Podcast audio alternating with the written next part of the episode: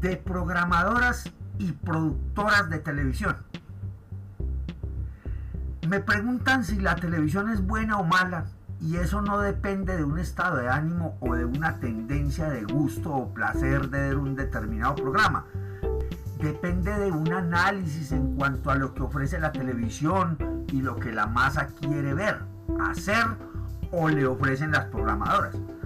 Para nadie es un secreto que la televisión ofrece lo que la gente pide o ellos consideran que necesita. Lo que llamamos televisión informativa es un desastre plagado de inconsistencias y pareceres y de lo que dichos informativos quieren que te enteres. El que quiera tener la opinión del pueblo, bástele pasarse por las redes sociales y por los periódicos y noticieros de turno. Los programas de concurso resultan aberrantes, humillantes y sinceramente tontos. ¿A quién le interesa ver cómo supercerebros se burlan de los actos más humanos como recordar o jugar al ajedrez? ¿O cómo se descuartizan en una aventura donde prima la fuerza? ¿Quién quiere saber el precio aproximado de una cosa que nunca es el que te cobran o cómo suena una orquesta sin los demás instrumentos? El crecimiento de dichos programas se basa en lo que la gente piensa que puede ganar si se inscriben, pasan y vencen.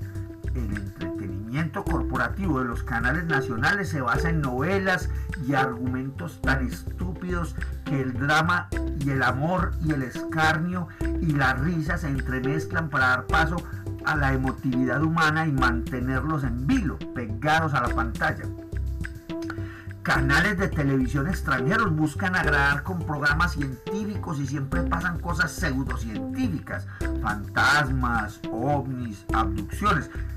Es claro que la masa quiere oír de eso, si no, no serían tan populares. Los canales nacionales te ven las pelotas pasando 15 minutos de propagandas y además anunciarte que ya vuelve tu programa para pasar un par de propagandas más por las que cobra el doble porque la atención de los televidentes está en el máximo esperando su programa.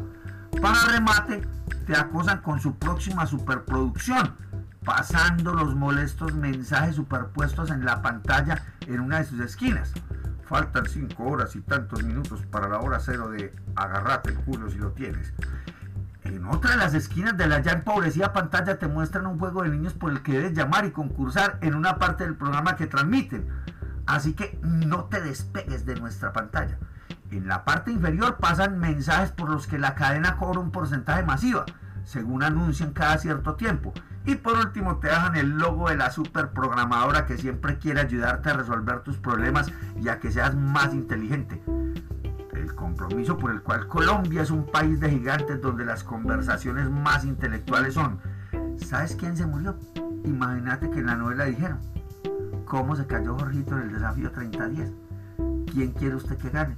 Y no falta que hasta en, los programas de ciencia te inviten a votar por tu concursante favorito. Valor del voto 2.500 masiva. La sabiduría popular es ignorancia absoluta de la que el Estado promueve para mantener una calma chicha en sus habitantes.